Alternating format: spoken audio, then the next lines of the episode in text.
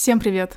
Вы слушаете подкаст «Я справляюсь», и с вами снова я, Маулида. Сижу перед вами спустя неделю перерыва, по-моему, в записи. все таки учеба берет свое. Я еще поняла, что меня довольно сильно пошатали среднесеместровые экзамены. Я прям выложилась, мне кажется, на 100%. Ну, я старалась, по крайней мере, выложиться на 100% в этом семестре, потому что все таки последний год, я стараюсь прилагать больше усилий, чтобы... Я не знаю, чтобы что? Чтобы поддерживать хороший тонус в учебе, поддерживать какую-то оценку. Не то чтобы моя самооценка от этого зависит, но я скорее понимаю, что поскольку это последний год, как будто бы хочется дать все этому периоду учебному и потом уже просто его отпустить. Поэтому, да, если, если что, вы найдете меня за эссе. Всегда, в любой ситуации. Просто спрашивайте, что я делаю, я скажу вам, планирую свое следующее эссе. Таковы реалии учебы в университете, которые базируются на исследованиях. Я также записываю этот эпизод спустя 4 дня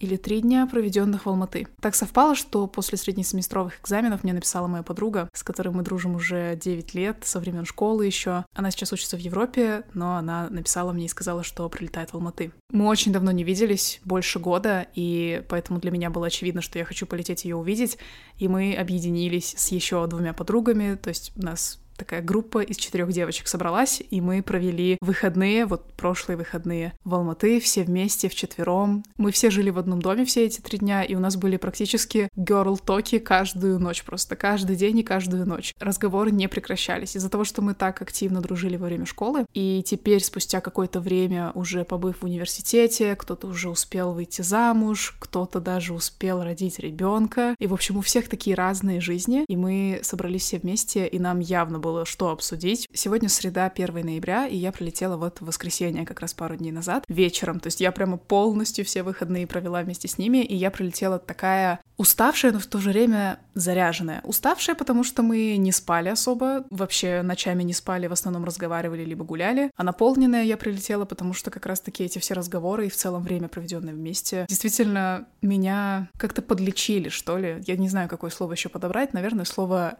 лечить подходит сюда, потому что я была какая-то чуть разорванная, немного не знала, куда мне двигаться дальше. Прямо перед поездкой у меня был прям такой сложноватый период, где я просто каждый день просыпалась с какой-то тяжестью внутри. В общем, время с девочками, оно реально лечит, и я это прям прочувствовала в эту поездку, поэтому Сейчас я сижу перед вами более энергичная, чем я была бы на прошлой неделе. Но, отходя от моих новостей в жизни, хочу сегодня обсудить тему, которая вдохновлена вашими сообщениями в Телеграм-боте «Я справляюсь». С того момента, как я объявила про этот бот, мне приходят туда регулярно письма в неделю, это, наверное, где-то сообщений 10 точно с вашими личными историями. Этот бот анонимный, поэтому сообщения приходят разные. Кто-то пишет просто, чтобы высказаться, кто-то описывает прям свою историю и просит какого-то совета. И на днях мне попались на глаза две истории, которые мне захотелось обсудить в одном выпуске под одной темой. И тема, как вы уже, возможно, поняли из названия выпуска, звучит так. Я мечтала об этом, но больше не хочу. Я думаю, что вы сейчас поймете, когда я буду читать вам эти истории, почему я выбрала такое название. Давайте перейдем к первой истории, в частности, которая как раз-таки меня и подтолкнула на этот выпуск. Привет, Мау. Я очень много думаю об этой ситуации в последнее время и очень хочется услышать мнение незнакомого человека. Я учусь за границей. Я мечтала об этом большую часть жизни, никогда не хотелось оставаться в родном городе. Но так получилось, что страна, куда я уехала, была не той, куда я планировала. Я почувствовала в первый же день по прилету, что не хочу быть здесь. Прошло время, я адаптировалась, нашла друзей но чувство, что я не там, где хочу быть, меня не покидало. Я хотела уехать после первого семестра, затем после первого курса, и вот я уже на втором курсе, и все так же хочу уехать, но передо мной дилемма. Стоит ли возвращаться в свой родной город, если я так хотела уехать за границу, зная, что в ближайшее время не будет возможности улететь в другую страну? Я вечно думаю о том, что могу отказаться от опыта здесь, за границей, ведь за этот год я уже увидела многое, но при этом я не чувствую себя на своем месте. Я не хочу расстраивать родителей, ведь я знаю, что и они хотят, чтобы я закончила учебу за границей. Я и сама хотела и хочу хочу этого. Как бы вы поступили в такой ситуации, если бы были на моем месте?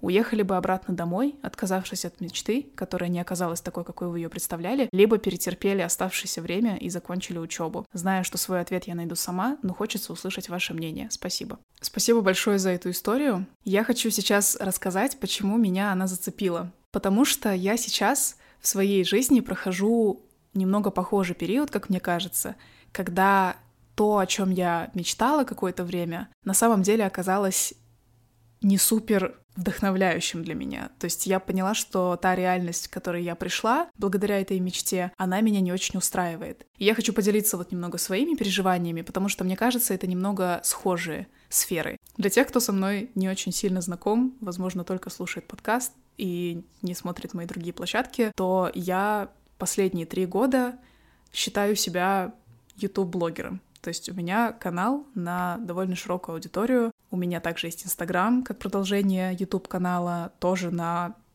очень хорошую аудиторию, как я считаю. И у меня есть также телеграм-канал, и у меня есть вот этот подкаст. То есть я считаю себя такой медиа-персоной, публичной персоной. Ну и вообще, если прям сузить-сузить этот термин, то я блогер. И я была в этой роли и продолжаю в ней быть последние три года, уже даже больше чуть-чуть. Я начала расти в 2020 году, и с тех пор я этим занимаюсь. Это мой основной источник дохода, это то, чем я занимаюсь помимо учебы, можно сказать, full time. Последнее время больше part-time, но все равно это очень такая значимая сфера моей жизни для меня. И в последнее время я начала ставить это дело под вопрос. Я впервые за все это время стала задумываться а действительно ли блогерство — это мое дело? Действительно ли вести блог и быть блогером то, чем я хочу заниматься искренне, то, что меня наполняет, то, что меня заряжает? И почему мне кажется, что вот моя история перекликается с историей, которую прислала подписчица? Блогерство сейчас оно романтизировано чуть ли не настолько же, как романтизирована учеба за границей. Про романтизацию учебы за границей, мне кажется, я уже говорила до этого, и можете переслушать предыдущий выпуск, который вот прямо перед этим вышел. Там я говорила тоже про это, про то, как я готовилась к поступлению за границу, в итоге не поступила, осталась у себя в родном городе. Это действительно очень-очень романтизированные идеи, как учеба за границей, так и вот быть блогером. Сейчас я думаю, что часто можно услышать, как кто-то хочет стать блогером, и также можно услышать, как кто-то хочет уехать за границей, куда-нибудь, не знаю, в Европу или в Америку, чтобы зажить свою лучшую жизнь. У меня есть младшая сестренка, самая младшая, и ей 14 лет, и когда я спрашиваю, кем она хочет быть, она говорит, я хочу быть блогером. И когда я спрашиваю у нее, где она хочет учиться, она говорит, за границей, где угодно, но не в Казахстане. Конечно, учиться за границей — это гораздо более старая идея, гораздо более такая установленная, много лет уже обсуждаемая. Блогерство — это все таки что-то новое, но это все равно также очень сильно, опять-таки, раздутое. И сейчас, особенно с ростом социальных сетей, с ростом всяких новых платформ, эта идея очень популярна, и как будто бы по моим ощущениям, возможно, это мой bias, возможно, я просто сижу в одном информационном пузыре, скорее всего так, но по моим ощущениям, все, что я сейчас вижу в интернете, это контент на тему того, как набрать аудиторию, контент на тему того, как стать инфлюенсером, как выйти в рекомендации, как набрать просмотры, подписчиков и так далее. И то же самое распространена очень широко информация про учебу за границей. Много есть аккаунтов, много есть центров, которые помогают в поступлении за границу. Это очень такие, короче, распространенные сферы. Я не знаю, я уже ухожу в какую-то тавтологию, потому что у меня эмоции включились, и я сейчас сижу жестикулирую просто перед микрофоном. Настолько сильно, мне кажется, эти темы раздуты, и настолько много я об этом всем думала и размышляла. Как видите, мне реально есть что сказать, судя по моей жестикуляции. И когда я впервые начала как-то ставить под вопрос вот эту историю. Насколько действительно я хочу дальше заниматься блогерством, насколько я хочу продолжать быть медиа-персоной, поддерживать публичность, быть на виду, делиться своей жизнью, показывать свою жизнь, вести контент про свою жизнь. Один из вопросов, который мне помог прийти к какому-то ответу, я спросила себя, входит ли это в мои ценности? Отражается ли занятие блогом, ведение блога, поддержание публичности — в моих ценностях. Какое-то время мне понадобилось для того, чтобы просто повариться в этих мыслях, ничего не решать, а просто вот так думать, как-то на фоне, просто задавать вот этот вопрос себе. Но потом как-то спустя время спустя много-много разговоров за кухонным столом, с близкими, с друзьями, с родными, спустя много-много journaling sessions, я очень много писала в дневнике на эту тему, и в итоге я поняла, что, кажется, глядя на то, какие ценности я сейчас вокруг себя выстроила, глядя на то, что сейчас для меня вообще важно в моей жизни, быть публичной не есть моя ценность. И когда я это поняла, я, во-первых, поняла, что я никогда себе этот вопрос даже не задавала. Я завела свой YouTube-канал, создала его в 2014 году, и с тех пор я просто заливала видео на YouTube, но я также находилась, мне кажется, хронически онлайн все это время. Я смотрела кучу блогеров, я любила смотреть блогеров. Блогеры, инфлюенсеры — это были просто вот мои воспитатели, это были те, на кого я смотрела, на кого я равнялась, это те, чей образ жизни мне хотелось повторить в своей же жизни. Это были люди, которых просто вот они меня сопровождали. Я училась и смотрела YouTube-видео. Я заканчивала школу и слушала подкастеров, смотрела, опять же, те же YouTube-видео, была подписана на многих блогеров Инстаграм. Я мозгами долгое время жила в этом мире. Наверное, можно сказать, что пол своей жизни. Я просто была погружена в этот мир инфлюенсеров, в мир блогеров. И глядя на то, как меня завораживал этот мир, я считаю, что неудивительно, что я в итоге сама себя в этот же мир привела. Я в итоге набрала какую-то аудиторию, поняла, как работают алгоритмы, поняла, как работают тренды, попробовала им следовать, попробовала снимать контент и монтировать его, и у меня это неплохо получалось, я считаю, и получается до сих пор. И в целом я как-то набрала целый скилл-сет, который помог мне в итоге прийти к той точке, где я сейчас. Я блогер с многотысячной аудиторией. И весь прикол в том, что поскольку я была подростком, а потом таким юным тинейджером в начале 20-х, то есть такой какой-то еще не совсем сформировавшийся взрослый человек, когда мой блог начал расти, я начала его вести активно. Я не считаю, что я была взрослым человеком. Я считаю, что я была, да, осознанной. Я была, возможно, осознаннее каких-то сверстников своих, возможно, я имела какой-то жизненный опыт и могла этим делиться. То есть не хочу сказать, что я была глупой, я просто хочу сказать, что я, когда мой блог начал расти, я вела его активно, вырастила такую аудиторию, я все-таки была еще довольно юной. И, конечно же, мало знала о себе, несмотря на свой уровень осознанности, все равно, мне кажется, со временем по жизни ты узнаешь о себе все больше и больше. Особенно я считаю, что годы в университете это мои самые ключевые годы жизни. Они поменяли просто вот, если не все, то очень многое. Я обрела действительные взгляды на жизнь за эти годы. Сейчас вот, будучи на четвертом курсе, сравнивая себя с тем, какая я была на первом курсе, абсолютно два разных человека, я считаю. Я обрела новые взгляды, у меня появилось мнение по поводу многих вещей, и я начала задумываться о своем будущем, о том, как я хочу его провести, в каком состоянии я хочу его провести. И вот вместе со всем этим я также задумалась о том, и прояснила для себя, что для меня на самом деле важно. И одним из таких осознаний стало то, что я на самом деле, как человек, не очень люблю публичную жизнь. Мне это не очень легко дается. И в последний год я это особенно остро чувствовала, и вот, наконец, кажется, пришла к осознанию, что я хочу попробовать что-то другое. Мне кажется, мне будет полезно попробовать что-то, что будет больше и лучше отражать то, что я на самом деле в этой жизни ценю. И если сейчас связать вот вот эту мою историю с историей подписчицы, которую я зачитала в начале выпуска, я бы посоветовала здесь задать себе тот же самый вопрос. А ценность ли для меня жизнь за границей? Точно ли для меня это важно? Важен ли для меня этот опыт. Я хочу его иметь сейчас, или я могу, в принципе, получить его позже в своей жизни, и от этого я не сильно пострадаю. В истории вы пишете о том, что перед вами стоит дилемма. Стоит ли возвращаться в свой родной город, если я так хотела уехать за границу, и я вечно думаю о том, что могу отказаться от опыта здесь, за границей, ведь за этот год я уже увидела многое. Что для вас конкретно является вот этим опытом за границей? Что вы под этим подразумеваете? Возможно, вам нравится, что учеба за границей заставляет вас быть более самостоятельными, потому что вы далеко от семьи, и вам приходится как-то решать свою жизнь каждый день, свои какие-то проблемы решать самостоятельно, без помощи какой-либо и вы это цените. То есть можно посмотреть с этой точки зрения.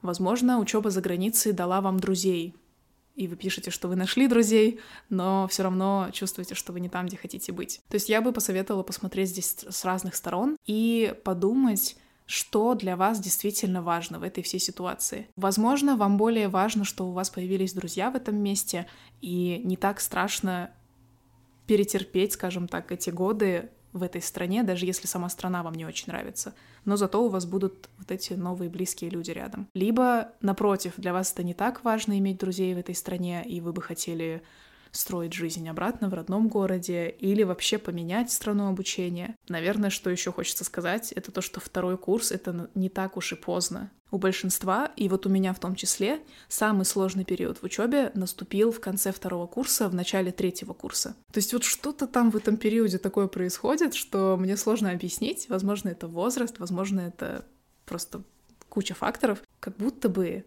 начало второго курса — это не так поздно, чтобы поменять свое направление, чем оставаться на нем, поменять университет, поменять город, перепоступить. Потому что, в конце концов, если уже сейчас учеба не так сильно нравится, на втором курсе, то я не знаю, сколько впереди еще осталось учиться конкретно вот в этой ситуации.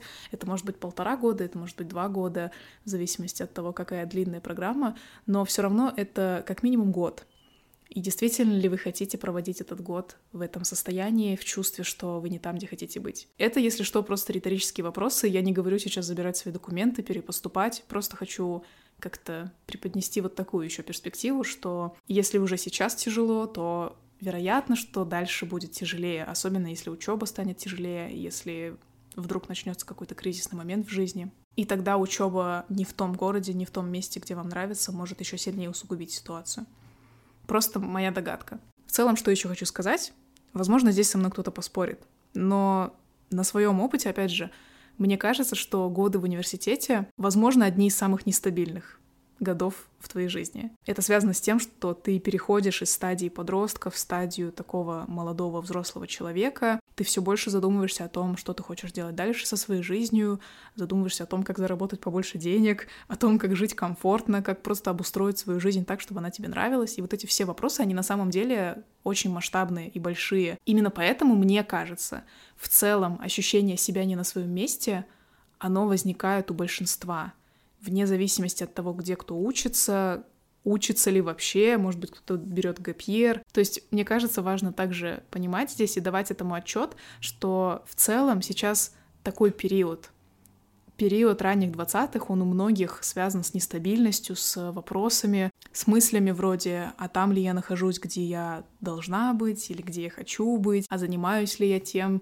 чем я хочу заниматься, а точно ли это мое направление и так далее. То есть вот такие вопросы, они в целом характерны для этого периода, поэтому, возможно, это тоже как-то успокоит вас сейчас и придаст уверенности, что it's fine. Мы сейчас все задаем себе эти вопросы. Очень многие сейчас проходят через такой период, когда есть вот эта неопределенность в жизни, и, ты не знаешь, точно ли ты делаешь то, что тебе нужно делать. Но я люблю думать, что все равно, где бы мы ни были, через какие бы ситуации мы ни проходили, какие бы мысли у нас в голове не крутились, это все в итоге выливается в один очень полезный для нас и нашей жизни опыт. Я очень сильно поддерживаю идею, что любой опыт — это ценный опыт. Любой опыт когда-то все равно в каком-то периоде тебе может пригодиться. И это тоже, мне кажется, такая важная мысль, которую можно держать в голове и помнить о ней. Мне показалось интересным, что в истории написано, что я не хочу расстраивать родителей, ведь я знаю, что они хотят, чтобы я закончила учебу за границей. Расстроить кого-то когда-то все равно придется.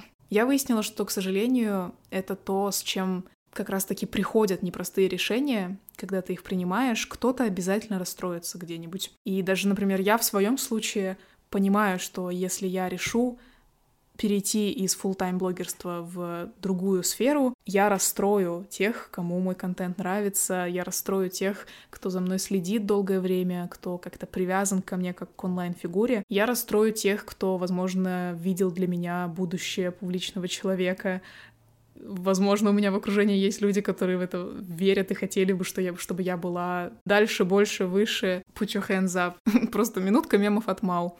Но, тем не менее, я понимаю, что в конце концов, кого бы я ни расстроила, для кого бы мое решение не казалось грустным, в конце концов важно то, что это решение приносит облегчение мне, и что это решение имеет смысл для меня в моих глазах. Если ты продолжаешь делать то, что для тебя плохо, что плохо на тебе сказывается, что приводит тебя в нестабильное состояние, приводит тебя в грусть и в апатию, то я не думаю, что твои близкие люди, особенно такие близкие люди, как родители, родные люди, я не думаю, что они хотят видеть тебя в таком состоянии.